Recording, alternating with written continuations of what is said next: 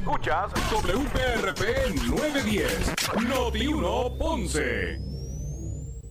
Noti 1 no se solidariza necesariamente con las expresiones vertidas en el siguiente programa. Son las 12 del mediodía en Ponce y todo el área sur. Todo el área sur. Y la temperatura sigue subiendo. Luis José Moura ya está listo para discutir y analizar los temas del momento con los protagonistas de la noticia. Es hora de escuchar Ponce en Caliente por Notiuno 910. Bueno, saludos a todos, saludos y muy buenas tardes, bienvenidos. Soy Luis José Moura, esto es Ponce en Caliente, usted me escucha de lunes a viernes por aquí por Noti1 analizando los temas de interés general en Puerto Rico, siempre relacionando los mismos con nuestra región. Así que bienvenidos todos a este espacio de Ponce en Caliente. Hoy es miércoles 31 de eh, marzo del año 2021. Así que gracias a todos por eh, estar en sintonía eh, a través de Noti1 en este espacio, eh, donde estaremos aquí eh, analizando los temas de interés general en Puerto Rico. Hoy el gobierno federal realizó una, una conferencia de prensa de la Fiscalía Federal tras unos arrestos que se diligenciaron hoy en, eh, en Puerto Rico. Así que ya mismito vamos a hablar de eso, vamos a hablar del caso del alcalde de Mayagüez, entre otras cosas, y el desarrollo de lo que está ocurriendo eh, en el país en estos días. Eh, hoy, como dije, hoy miércoles 20, bueno, hoy es, hoy es 31, miércoles 31 de marzo del año 2021. Así que vamos a escuchar parte de lo que ocurrió en la conferencia de prensa, lo que se informó de, esto, de estos arrestos realizados por el gobierno federal. Vamos a escuchar. Barra, alguacil federal para el Distrito de Puerto Rico. Pedro Sánchez, teniente coronel del negociado de la policía. Juan Jackson, comisionado auxiliar de la Policía Municipal de San Juan. Fiscal Federal Auxiliar y Jefe de la División Criminal Timothy Henwood y los fiscales a cargo del caso Alberto López Rocafort, Fiscal Federal Auxiliar y Jefe de la Unidad de Gangas, Teresa Zapata Valladares, Fiscal Federal Auxiliar y Subjefa de la Unidad de Gangas, y el Fiscal Federal Auxiliar también de la Unidad de Gangas, Pedro Casablanca.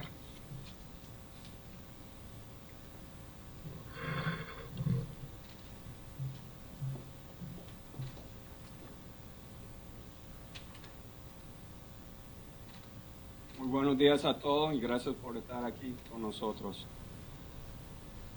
El martes 23 de marzo, un gran jurado federal emitió una acusación contra 56 miembros de una organización de tráfico de drogas por conspirar para poseer y destruir crack, heroína, cocaína, marihuana, Percocet y Xanax. Esta ganga operaba desde el año 2015 en los residenciales Jardines de Paraíso, Jardines de Monteatillo, Las Dalias, Monte Park, Jardines de Campo Rico, San Martín, Jardines de Country Club, Ernesto Ramos Antonini, La Esmeralda y Nuestra Señora de Covadonga. También operaba en el condominio Los Claveles, en el barriada Buen Consejo. ATF, los alguaciles federales, el negociado de la Policía de Puerto Rico, en específico los Strike Forces de San Juan y Carolina, están a de la investigación.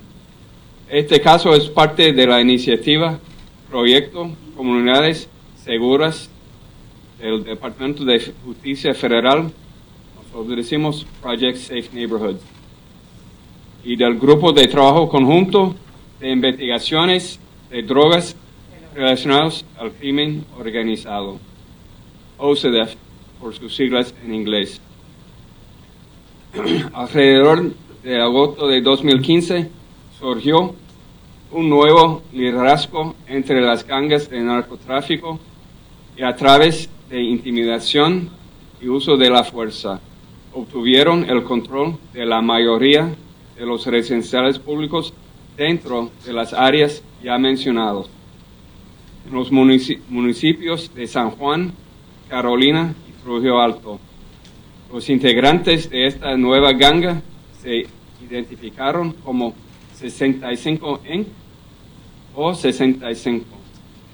Su objetivo era apoderarse y mantener el control de todas las actividades de narcotráfico, además de transportar y destruir kilogramos de cocaína desde Puerto Rico a los Estados Unidos continentales.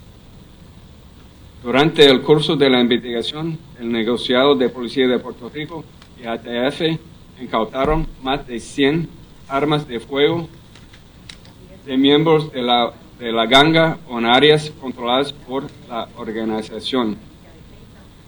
27 de las armas recuperadas habían sido convertidas en ametralladoras.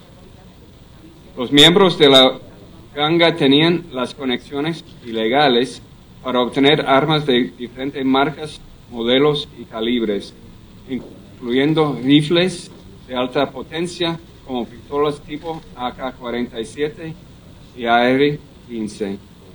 También tenían individuos que tenían el conocimiento para modificar armas de fuego y convertirlas en ametralladoras totalmente automáticas.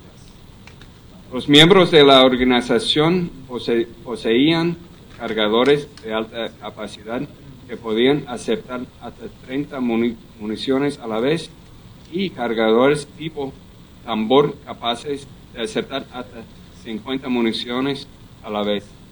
La policía y ATF ocuparon ese tipo de cargadores durante la investigación.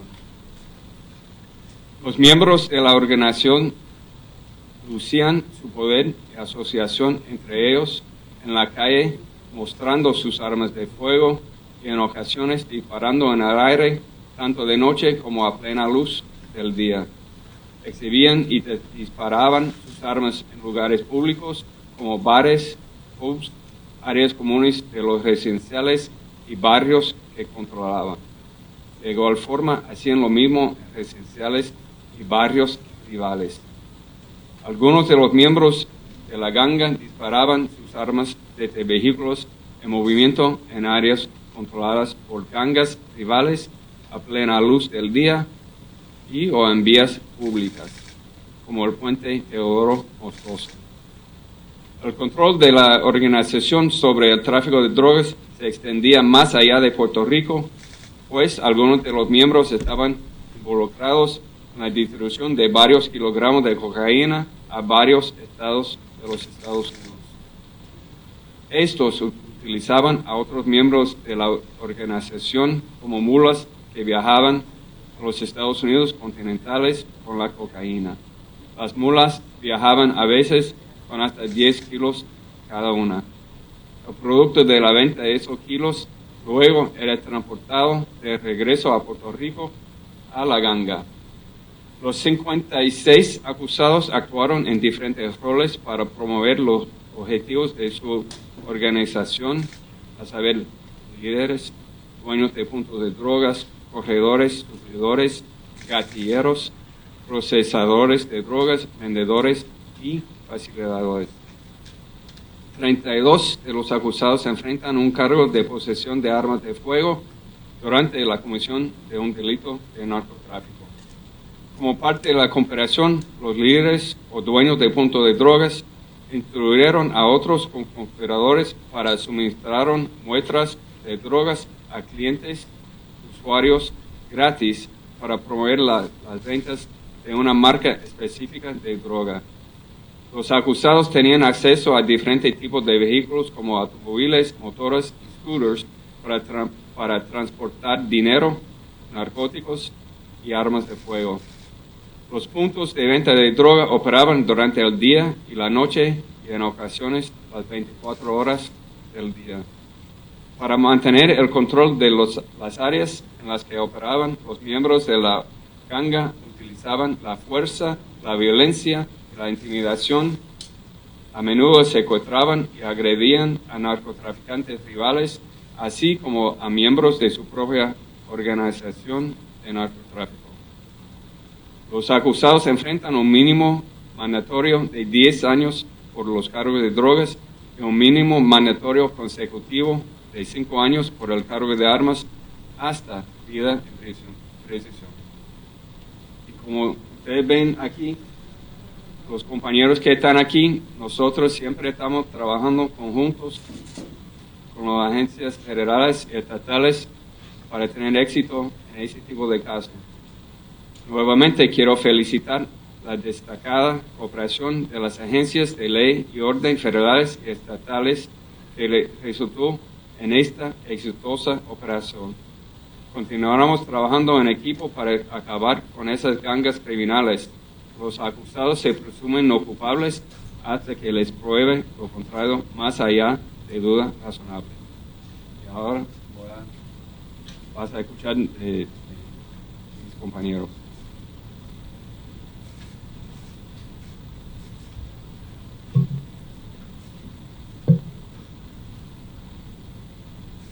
Morning.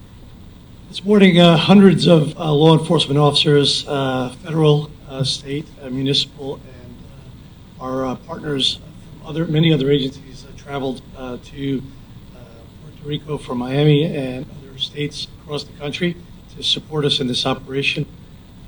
The, local law enforcement agencies that participated were the San Juan Municipal Bueno, están escuchando parte del desarrollo de la conferencia de prensa que hace unos minutos eh, eh, eh, ofreció la Fiscalía Federal, lo que son los US Marshals y otros agentes de dependencias federales tras. Un, operativo donde se arrestaron un sinnúmero de personas. se arrestó, se desarticuló una, una empresa criminal que, teni- que, ¿verdad? que se movía en el bajo mundo con el trasiego de drogas y armas. Eh, vamos a continuar escuchando parte de la conferencia de prensa donde se ofrecieron los detalles de este, de este operativo. Así que vamos, vamos a escuchar, vamos a continuar escuchando. ustedes pueden ver acá algún, algunas de las armas de fuego que fueron confiscadas durante la investigación, algunos de los kilos de cocaína y ahora también puede ver algunos de, de la droga que está preparado para la venta en los puntos de drogas. También puedo decir de los 56 que fueron acusados, tres personas fueron arrestados en los Estados Unidos continentales. Este, 20 personas fueron arrestadas aquí en Puerto Rico, 18 ya estuvieron en la cárcel, entonces eso quiere decir que quedan 15 fugitivos que todavía estamos buscando. Lo que voy a decir sobre el caso de, de Maego es que tiene que ver con fraude, que no voy a hacer comentarios sobre el caso. Gracias. Fiscal, buenos días. Eh, Buen día. una pregunta sobre estos arrestos del día de hoy. ¿Cuántas personas son, perdón, eh, reincidentes? O sea, personas que ya habían sido procesadas por ustedes a nivel federal. De, ese grupo yo puedo decir que había un grupo que, que todavía estuvieron bajo una supervisión federal, que es el número 2, número 3, número 4, número 5, o tenían un caso previo de, de droga federal o de armas de fuego federal, número 13, número 14, número 23, número 30 y número 38. Ellos tenían un caso previo eh, federal y yo está, eh, todavía están bajo supervisión federal. Entonces, dos preguntas bien rápido. Este, una, eh, esta ganga del día de hoy operaba más o menos igual a lo que ustedes estuvieron anunciando la semana pasada, que mezclaban las sustancias con fentanil. Eso también se veía aquí. Y lo otro rápido para seguir, eh, mencionaron ahorita que creo que son 100 agentes que vinieron a la isla para participar de este, de este operativo. Pregunto si esto es normal o esto es una cantidad eh, superior a lo que normalmente se ve. Pregunta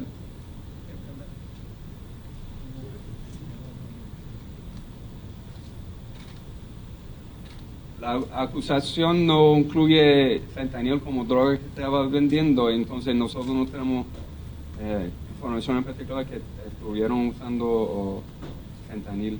Pero eso, eso es, es común usar fentanil porque la, la, es bien, bueno, y en el sentido de, los agentes que vinieron de los Estados Unidos, lo que yo puedo decir es que eh, ese, esos esfuerzos reflejan la, eh, el trabajo de, ATF y lo hago decirle para, para traer suficientes recursos para mantener un operativo bien seguro para la seguridad de, uh, del público y de los agentes. Y en el sentido del número de, de, los de la policía y los agentes estamos hablando de eso, una operación así requiere muchos recursos, además de, los agentes federales que vinieron de afuera, pero también los compañeros de, la policía. Estamos hablando de, cientos de oficiales que eh, estuvieron participando en, ese operativo. Sí, por acá. Buenos días nuevamente. ¿Esta investigación sobre esta eh, banda continúa? ¿Terminó?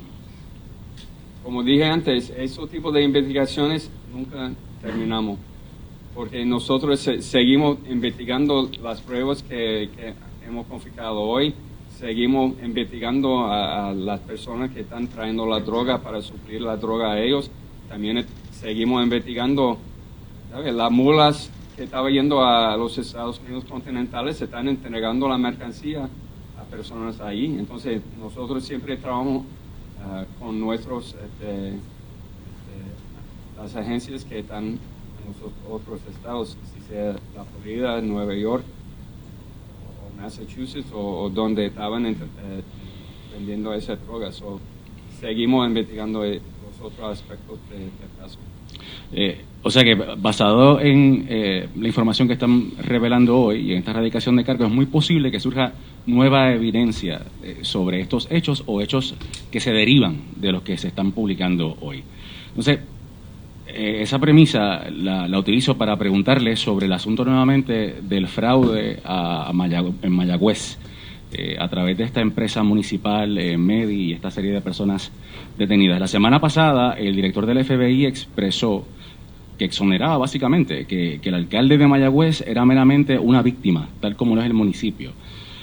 Más allá de la investigación, le pregunto, eh, ¿es, prudente, eh, era prudente esta etapa de los procesos que el director del FBI dijera que el alcalde era una víctima de toda eh, esa tramoya de fraude que se alega? Estamos aquí para hablar sobre ese evento y, vuelvo y repito que no voy a entrar en, el caso del alcalde de Mayagüez o el caso de fraude de Mayagüez. Pero en términos procesales, ¿e-, ¿es prudente cuando todavía el caso está apenas radicándose que se exonere a una persona que públicamente se diga que no es investigada, que es una víctima? No voy a hacer comentarios sobre el caso de, de Mayagüez de fraude.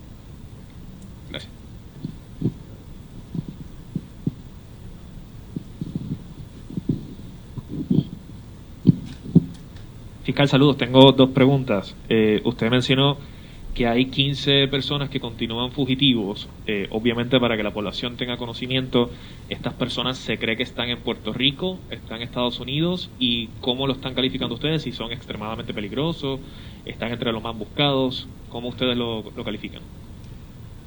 E, este, este, tipo de cosas pasa en, un operativo tan grande, siempre que hay alguna persona que que no son arrestados, pero entiendo que algunos de esas personas ya están en comunicación con oficiales para entregarse y nosotros aquí con, con ATF y con otro policía y, los alguaciles federales que también eh, ustedes han visto recientemente este, los esfuerzos de, los alguaciles federales para arrestar fugitivos. Algunos de los más buscados en Puerto Rico han sido arrestados en, recientemente por los esfuerzos de, los alguaciles federales y eso quiere decir que los acusados que se quedan, que todavía están en la calle, nosotros obviamente vamos a estar investigando y, tratando de arrestar a ellos lo antes posible. Antes de pasar a la próxima pregunta, ¿hay algún tipo de fotografía, eh, material que se pueda publicar en, aras de que la población también ayude y les dé a ustedes confidencia para lograr esos arrestos?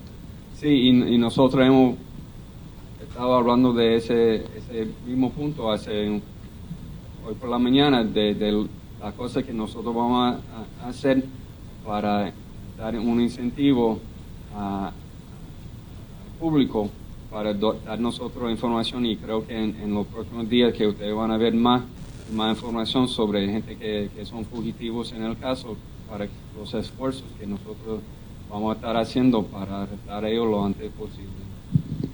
Eh, entonces, para combinar sobre este tema, dado que este eh, operativo se puede catalogar como un golpe severo a una de estas organizaciones criminales aquí en la zona metropolitana, eh, ¿se anticipa de parte de ustedes la investigación que han hecho que podrían haber represalias quizás eh, o confrontaciones entre los puntos o las personas que todavía siguen dirigiendo en estos residenciales, también un poco para advertir de lo que podríamos estar viendo en los próximos días? Bueno, yo no, yo no puedo decir lo que va a pasar en el futuro sobre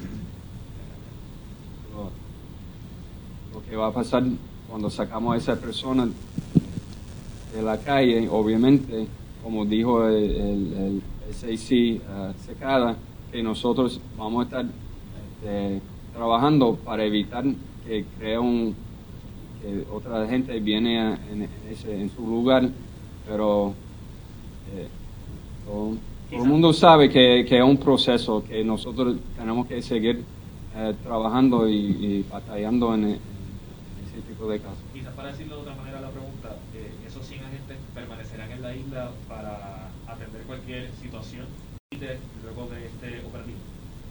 Bueno, los agentes que vinieron, vinieron para arrestar y ayudar en la seguridad y el operativo. Ellos obviamente van a regresar a, sus oficinas. El, punto mejor era que, refleja el compromiso de ATF para traer cualquier recurso que... Sí, ¿hubo algún incidente en el, proceso de, arresto, algún incidente o todo se llevó en relativa calma? Entiendo yo que, gracias a Dios que todo eh, era con calma y, sin incidente también recuperamos en, en, en un de los residenciales dos armas de fuego y algunas drogas. Eso eran jardines de Campo Rico y también hemos este, confiscado otras evidencias. Es una pregunta para aclarar un punto. Usted estuvo señalando que ellos también utilizaban scooters para transportar también la mercancía. Sí. Aparte de eso, ¿algún otro método que utilizaban? No, cualquier, cualquier método que, se pueden usar, que van a usar. Muchas, muchas gracias a todos y, que pasen un buen día. De la Oficina Estatal para... Bueno, ahí escucharon las declaraciones que hizo el fiscal federal en Puerto Rico, eh, el jefe de la Fiscalía Federal en Puerto Rico, eh, sobre eh, este operativo federal donde se desarticuló esta ganga, ¿verdad? Esta organización criminal que se movía en el área metropolitana y también pues tenía sus tentáculos alrededor de, la isla eh, con el trasiego de drogas y armas en Puerto Rico, así que no cabe duda que pues en ese sentido se desarticula este elemento generador de, de, de violencia eh, en Puerto Rico. Así que ahí escucharon al fiscal federal. Al regreso vamos a estar también eh, conversando sobre varios otros temas eh, de interés que ocurrió, eh, que es lo último relacionado al alcalde de Mayagüez. Ya vieron que el fiscal federal no quiso opinar sobre el tema en el día de hoy. y también pues vamos a estar ofreciendo eh, información al respecto sobre el eh, referido que el Departamento de Justicia pretende hacer para que se nombre un fiscal especial independiente eh, para investigar a Raúl Maldonado mientras era secretario de Hacienda del gobierno de Puerto Rico, entre, entre otras cosas. Así que estaremos regresando con eso más adelante aquí en el programa. Eh, tengo que hacer la pausa, les regreso, pues estaremos con este eh, y otros temas aquí en el programa eh, Ponce en Caliente. Así que hacemos la pausa, regresamos de inmediato con más. En breve le echamos más leña al fuego en Ponce en Caliente por Notiuno 910. la noticia que quieres escuchar. Las 24 horas te queremos informar. Entérate de la noticia en caliente de farándula y deportes. Noti uno te da más. Noti uno. Donde rompe la noticia. Noti uno. Porque somos los primeros donde hora tras hora, minuto a minuto de los eventos importantes e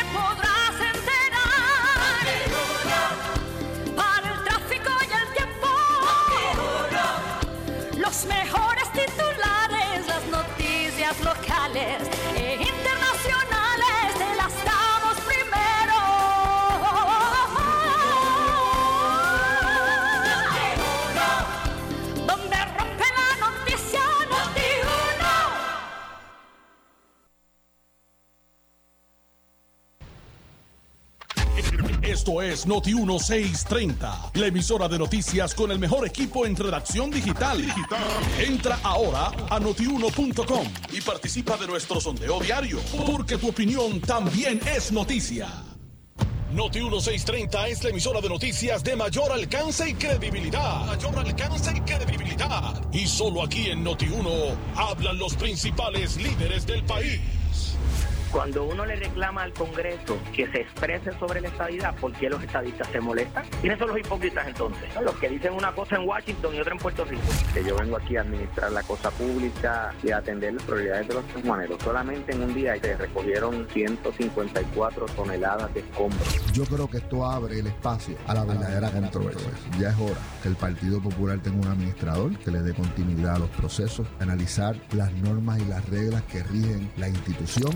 Puerto Rico va a poder enviar los 1.400. Yo estimo que eso debe ser finales de marzo, principios de abril, si todo corre bien. ¿Pero me va a salir la luz más cara, bueno? No, es más, vi que salió por fin. ¿Usted está seguro que no me va a salir la luz más cara? el presidente de todo el consorcio garantizando que por los próximos tres años no haya aumento. A la hora de informarte, Noti 1630 es la única opción. Siempre primeros con la noticia. Sí, buenos días. Llamaba para despedirme. Llevamos muchos años juntos, pero lo nuestro se acabó. Señores, la autoridad es que muchas noches te ibas y yo no sabía cuándo te ibas a volver.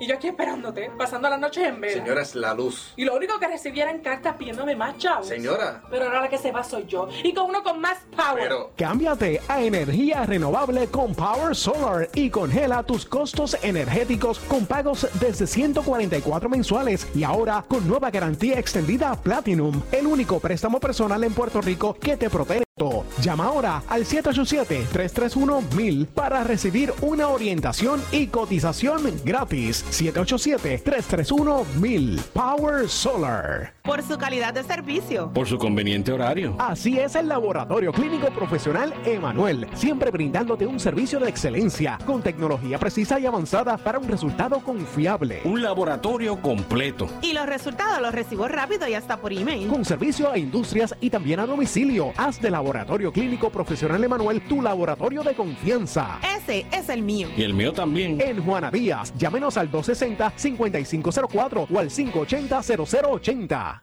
tecnología Nissan a tu alcance. Henry Motors Nissan de Ponce te trae la rediseñada Kicks 2021 con intereses tan bajos como 1.99% al financiar. También el Nissan Versa 2021. Bonos de hasta 2 mil dólares en el Nissan Sentra. Ven y prueba la nueva Road 2021. Pieza, servicio, garantía en nuestras facilidades. Haz la compra inteligente. Tu que sea de Henry Motors. En la comodidad de la Avenida Las Américas de Ponce y en el Ponce Bypass. Info 787-418-3444. 418-3444. Necesitas una enfermera, una ama de llave, necesitas un médico, pañales desechables, suplemento alimenticio o medicamentos.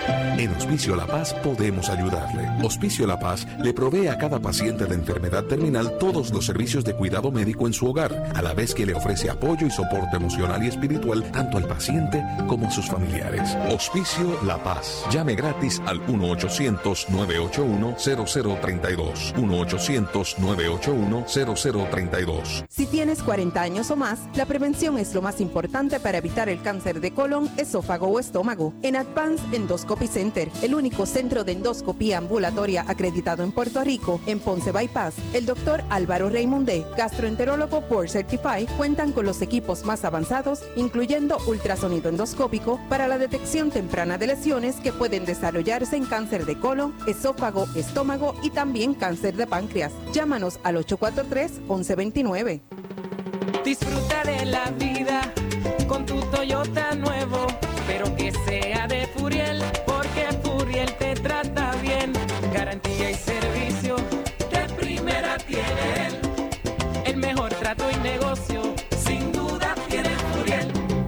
Furiel Toyota, Bayamón 625-5700, Río Piedra 625-3000, Ponce Bypass 284-2020. Si se trata de un Toyota, primero venga Furiel. Somos Noti 1630. Noti 1630. Primeros con la noticia.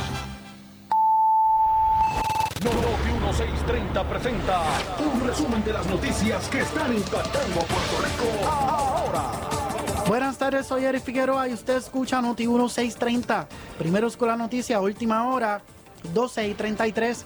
El analista de política Ferdinand Pérez dijo en su programa Pelota Dura que es preocupante que sigan surgiendo casos en Puerto Rico que evidencien el mal uso de fondos públicos y corrupción entre funcionarios gubernamentales. Deberíamos estar todos este, lastimados y preocupados con todo esto. O sea, como te dije hoy, el FEI se sienta a ver el informe que prepararon los abogados sobre eh, una posible acusación, una segunda acusación contra Wanda Vázquez.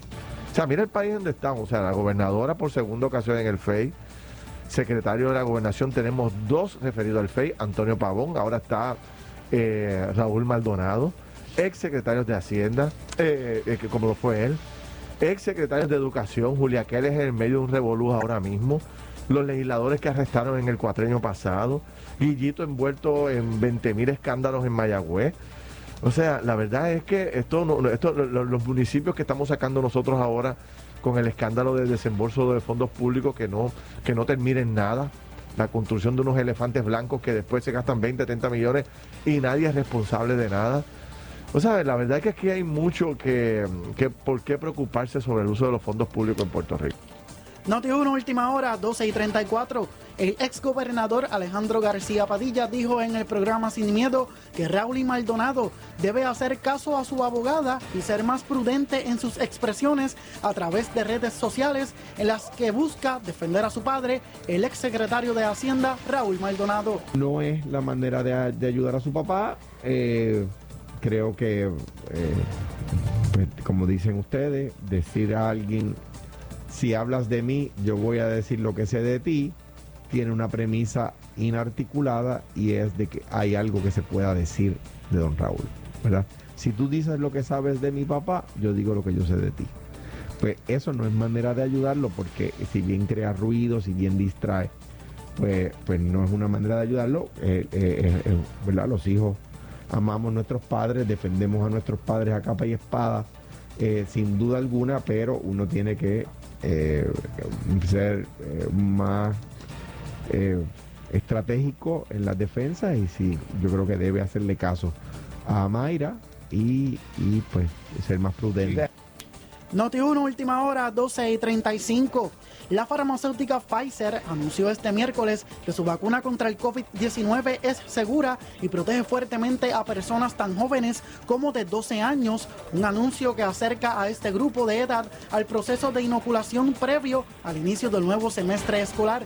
En un estudio entre 2.260 voluntarios entre las edades de 12 a 15 años, los datos preliminares mostraron que no hubo casos del virus entre quienes fueron vacunados, contrario a quienes se le dio una inyección que no era real. Según Pfizer, los síntomas presentados en los menores de 12 a 15 años fueron muy similares a los que presentan los jóvenes de 16 a 25 años, los cuales son fatiga, fiebre y dolor en el lugar donde se vacunó.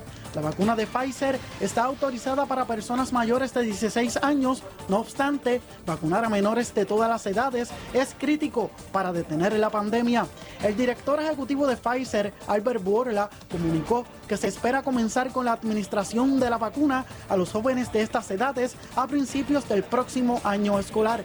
Por cuestiones de salud y seguridad, los participantes de este estudio continuarán en evaluación hasta por lo menos dos años más. Estas son las noticias del momento. Noti 1630. Primeros con la noticia, última hora, 12 y 37. En breve le echamos más leña al fuego en Ponce en Caliente por Notiuno 910. Trabaja, descansa o diviértete en tu nuevo matres. Solo la fábrica de matres Global compra cualquier estilo de matres Body Comfort ortopédico con un 70% de descuento y 15 años de garantía. Además, matres ortopédicos desde 99 dólares. Visítalos. Esta oferta es válida en todas sus tiendas, incluyendo su nueva tienda en Guayama en el Molino Shopping Center. Financiamiento disponible hasta 60 meses, 0% APR o compra hasta 3 mil dólares y llévate la mercancía de Leaway a tu casa sin verificación de crédito. Restricciones aplican. Más detalles en las tiendas globalmatres.com 787-837-9000 787-837-9000 Por su calidad de servicio. Por su conveniente horario. Así es el Laboratorio Clínico Profesional Emanuel, siempre brindándote un servicio de excelencia con tecnología precisa y avanzada para un resultado confiable. Un laboratorio completo. Y los resultados los recibo rápido y hasta por email. Con servicio a industrias y también a domicilio. Haz de Laboratorio Clínico Profesional Emanuel tu laboratorio de confianza. Ese es el mío. Y el mío también. En Juana Díaz, llámenos al 260-5504 o al 580-0080. El área sur está que quema. Continuamos con Luis José Moura y Ponce en Caliente por el 910 de tu radio.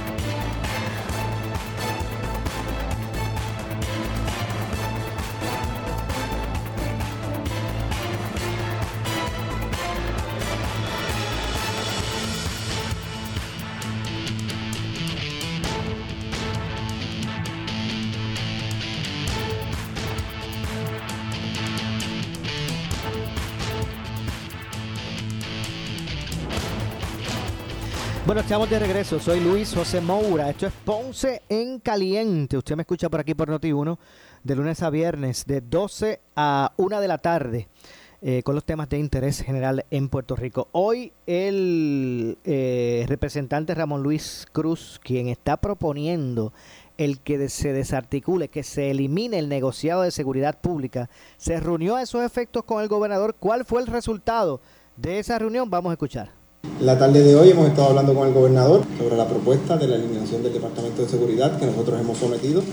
Obviamente la posición del gobernador es que no, eh, y la ha expresado públicamente, es que no eh, cree en la eliminación del Departamento de Seguridad Pública, pero la discusión que hemos tenido y que hemos mantenido ya eh, la hemos dirigido en lo que estamos proponiendo sea una reingeniería de las agencias de seguridad actuales en el país, que podamos llevar a cabo una reingeniería que redunde en mejor servicio del país, mejor utilización de los fondos, eh, menos burocracia, más agilidad, una uniformidad en los procesos que llevan nuestras agencias de seguridad, que no solamente son la policía, sino que también incluyen manejo de emergencias, 911, el cuerpo de bomberos, el NIE y todas nuestras agencias de seguridad bajo el Departamento de Seguridad Pública.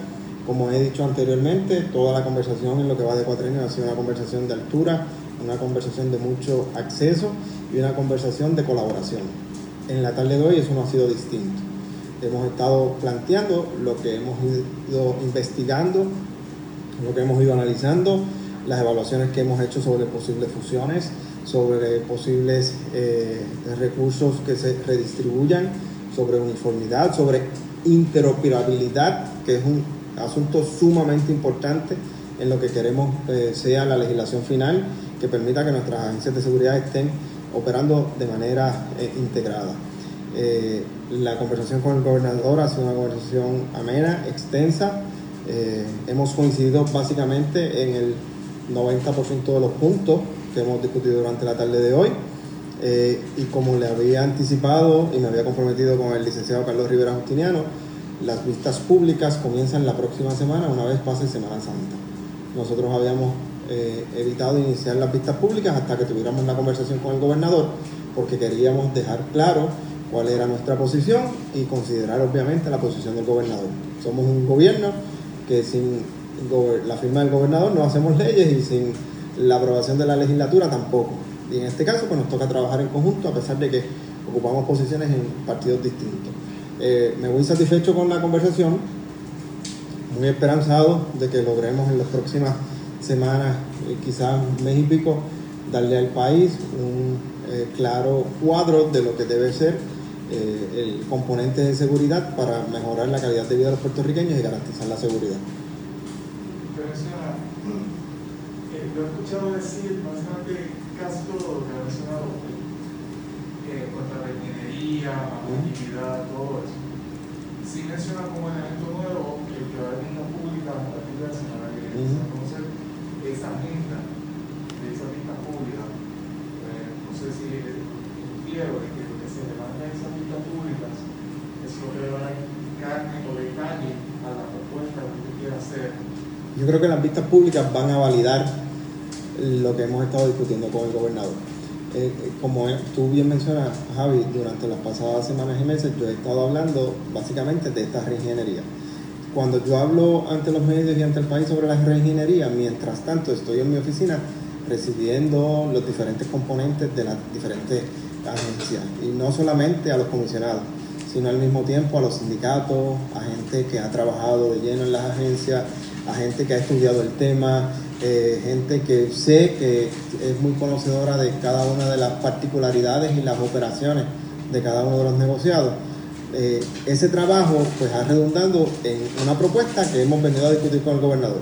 Vamos hasta ahora para ir a la vista pública, pues yo quería primero hablar con el gobernador. El gobernador coincidió conmigo en básicamente eh, la conversación entera, como les puede eh, certificar el compañero Carlos Rivera Justiniano, y pues el único punto o el punto principal en el que pues tenemos, eh, estamos más lejos de acuerdo es en el punto de que yo entiendo que el Departamento de Seguridad debe eliminarse, el gobernador entiende que debe mantenerse.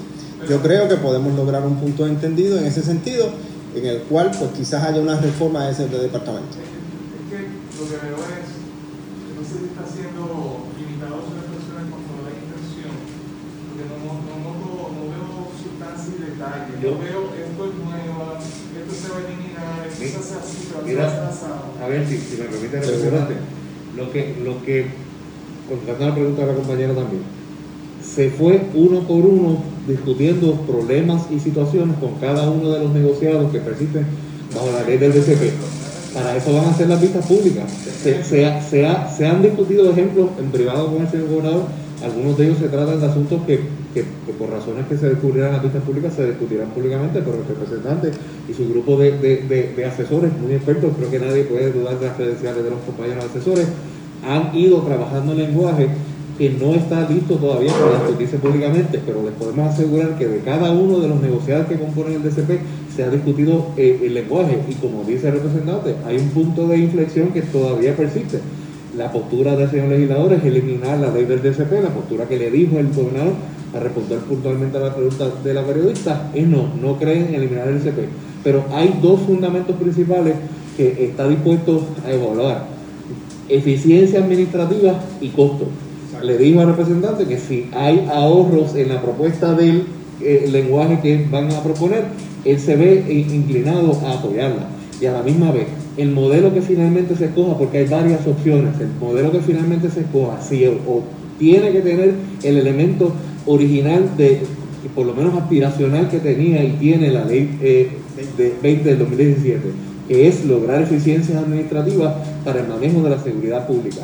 Y, y, y sobre esos contornos, que todavía, ¿verdad? Hay algunos, algunos detalles que afinar y precisamente para eso es- será el proceso de vista pública que está, lleva, estará llevando a cabo la Cámara.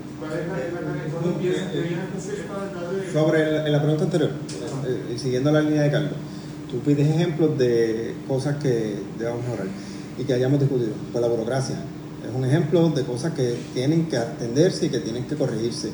Eh, el uso de fondos eh, de manera más efectiva y que sea más ágil la compra para los diferentes negociadores. Pues ese es otro punto que discutimos, que estamos en, en consenso, que hay que cambiar. Entre muchos otros que durante el proceso de vista eh, van a ir viendo cómo los vamos a ir manejando y cómo vamos a ir estableciendo esas posibles eh, eh, legislación final sobre la- el calendario de vista. ¿Y, y, y qué tú vas tú te vas a tener? ¿El proyecto de, de Vamos a atender-? Vamos a atender todo.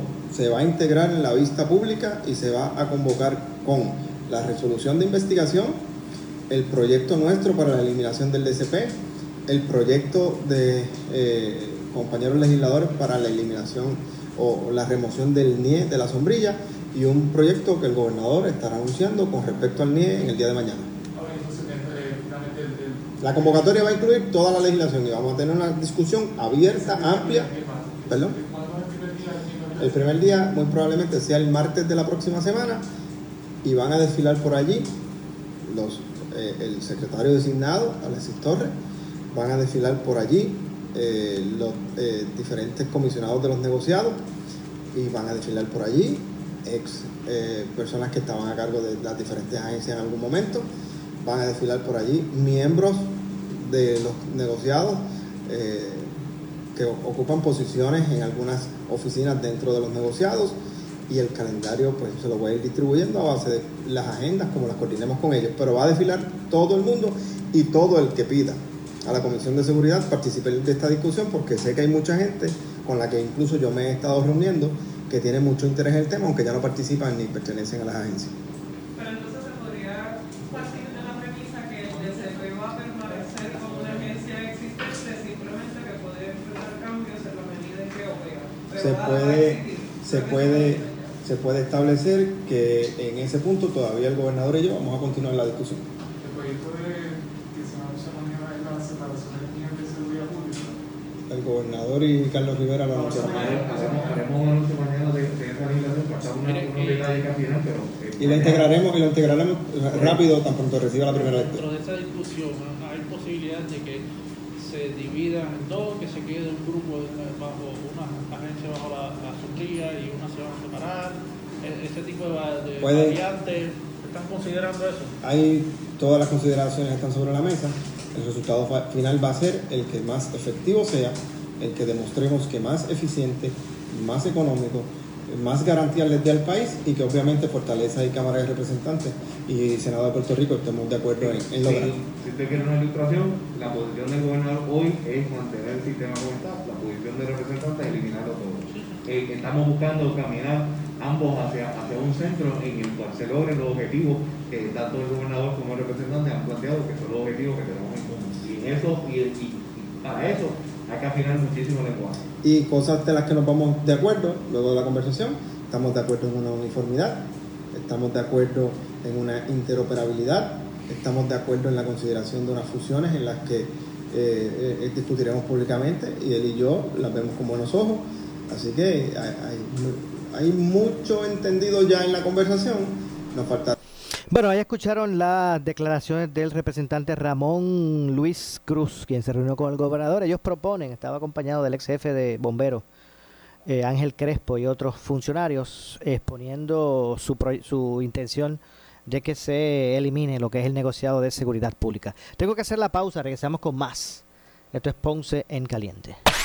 En breve le echamos más leña al fuego en Ponce en Caliente por Notiuno 910. Por su calidad de servicio. Por su conveniente horario. Así es el Laboratorio Clínico Profesional Emanuel, siempre brindándote un servicio de excelencia con tecnología precisa y avanzada para un resultado confiable. Un laboratorio completo. Y los resultados los recibo rápido y hasta por email. Con servicio a industrias y también a domicilio. Haz de Laboratorio Clínico Profesional Emanuel tu laboratorio de confianza. Ese es el mío. Y el mío también. En Juana Díaz, llámenos al 260-5504 o al 580-0080. El área sur está que quema. Continuamos con Luis José Moura y Ponce en Caliente por el 910 de tu radio.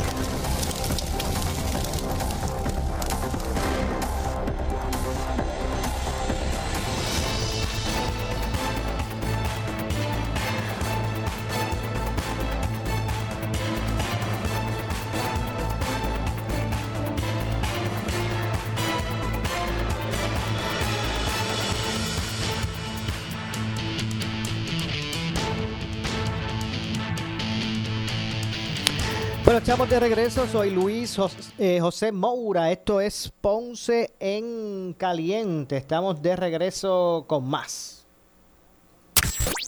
La siguiente entrevista es una auspiciada. Bueno, y es que en línea telefónica me acompaña, como todos los miércoles, la licenciada María Evicens, abogada de quiebra. Saludos, licenciada. Buen día. Sal- Saludos, Moura. Buenas eh, tardes ya a ti, a los radioescuchas y a los que nos ven por Facebook. Claro que sí, gracias como siempre por eh, atendernos y ilustrar a nuestra audiencia relacionada a los temas eh, de las leyes de quiebra. Y la pregunta de hoy, licenciada, es la siguiente. Si estoy acogido a una quiebra de capítulo 13 y voy a eh, recibir reintegro en la planilla de este año, ¿puedo utilizar ese dinero para adelantar mis pagos del plan o al plan? Eh, eh, Moura, esa, esa pregunta me suena familiar porque me la hizo en estos días un contable. Ok, Se lo consultó. muy bien. Como se acerca la época de contribución, sabes, la, me- Moura, la contestación a esa pregunta es no. Y te voy a explicar por qué. Cuando tú estás acogido a una quiebra de capítulo 13, que sabemos que es la que se conoce como la reorganización o plan de pago, el plan debe disponer que todos los reintegros van a ser entregados al síndico como parte de su plan de pago. Pero eso no quiere decir que si yo me van a devolver ejemplos, mil dólares, y mi plan de pago es de 200 dólares mensuales, ah, pues ahora ahí con esos mil yo tengo cinco pagos adelantados que no tengo que hacerle al síndico negativo. Porque mira la logística que hay detrás de todo esto. Cuando tú radicas una quiebra, no solo, ¿verdad? Tú listas tus deudas, siempre hemos dicho que se listan los bienes, se hace un presupuesto, cuáles van a ser tu, tu ese, el schedule y la planilla I y la planilla J, la de tus ingresos y la de tus gastos. Y están calculados todos tus gastos. Después de todos tus gastos, lo único que te pueden sobrar son los 200 dólares que tú vas a pagar al plan de la quiebra. Esos mil dólares que te llegaron se consideran un ingreso adicional. Y mientras tú estás acogido a una quiebra, tú tienes en la obligación de cualquier ingreso adicional que haga en la lotería, que murió alguien y tienes herederos y, y te van a dar dinero. Todo eso tiene que ir para el pago de tus acreedores. Ahora, si tú quieres retener ese ingreso para usarlo, esos mil dólares, ¿verdad? Que te llegaron extra, que no estaban calculados al momento de tú radicar la quiebra, que tú vienes en la obligación de notificarle al síndico. ¿Por qué? Porque si no, cuando el síndico revise tus planillas, que tú tien- vienes obligado a enviarle tu planilla anualmente, él te va a pedir que, le- que le sometas ese reintegro. Y si tú lo gastaste, pues entonces te estás buscando que te desestimen el caso. Tú le puedes pedir permiso a la corte para tú utilizar ese dinero en una necesidad premiante. Y la corte, después que tú le justifiques, le, le anejes eh, una cotización de en qué es que tú lo vas a utilizar, le da 21 días a tus acreedores para que se opongan y si nadie se opone, te los concede y lo puedes utilizar. Pero no se pueden utilizar para, para que es un adelanto para tus planes de pago ni cosa que se parezca. Todos los clientes, por lo general, mi experiencia es se les dice que si tú tienes un una cambio en tu situación económica, tienes que irte a notificarlo al, abo- al abogado para que se hagan los ajustes. Ninguno viene cuando le entra dinero adicional. Todos vienen, ay licenciado, me bajaron las horas, ahora tengo menos ingresos, pero no se acuerdan que si también tienen un ingreso extra lo tienen que reportar, porque al final del camino el síndico lo va a descubrir y te van a pedir la desestimación del caso. Así que ojo, mucho cuidado, asesórese con su abogado, que es el que le tiene que orientar, no soy yo, ¿verdad? Pero es una co- lo que pasa es que much- me han hecho esa pregunta los contables. Como ahora viene la época de, de las planillas, ven acá, si mi cliente tiene un reintegro y está cogido a la quiebra, ¿lo puede utilizar para dar los, plan, los pagos al plan? Pues no, la contestación es que no. Así que asesórese con su abogado. Los mis clientes yo se los explico bien. Así que siempre Y, les digo, yo y- estoy ubicada aquí en la avenida Hostos, eh, en la 1218 Avenida Hostos, Suite 117. Mi número de teléfono es 787-259-1999. Por si usted tiene la necesidad de orientarse, porque si usted está cogiendo una quiebra, usted va donde su abogado.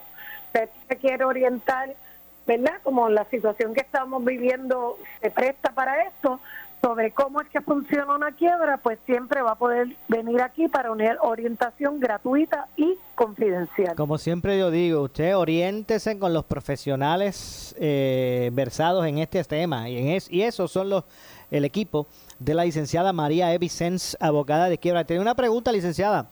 Eh, ok, no pudiese utilizar el reintegro el- la persona en, la, en el capítulo 13 para el plan, pero entonces ese dinero eh, iría entonces destinado eh, a qué uso, en qué uso pudiera darle. ¿Cualquier gasto re- regular o tiene que ir como parte de la reorganización?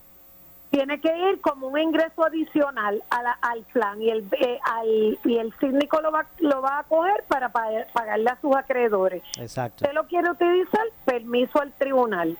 Y si usted está cogido en una quiebra de cinco años, pues a lo mejor un año, dos años, tres años, el síndico le- o la corte le va a dar permiso, pero no se crea que le van a dar permiso a los cinco años. Por eso se le aconseja, oriéntese, si le están sacando demasiado, que no le saquen tanto y cuadre su, ¿verdad? Su presupuesto, porque lo que pasa es que mucha gente ve eso como una alcancía. Ay, yo voy a dejar que me saquen mucho de mi trabajo para que así me llegue un reintegro grande y ahí tengo como una manera de ahorrar. Sí. Pero si tú estás en quiebra, eso no funciona. Entiendo. Bueno, lo pierdes. enciendo. Gracias, licenciada, como siempre. Pues hasta la próxima, Maura, hasta el próximo miércoles, si Dios lo permite. Claro que si usted oriéntese con los profesionales de la oficina de la licenciada María Evicens sobre todo esto, todas estas leyes de quiebra al 259-1999. 259-1999.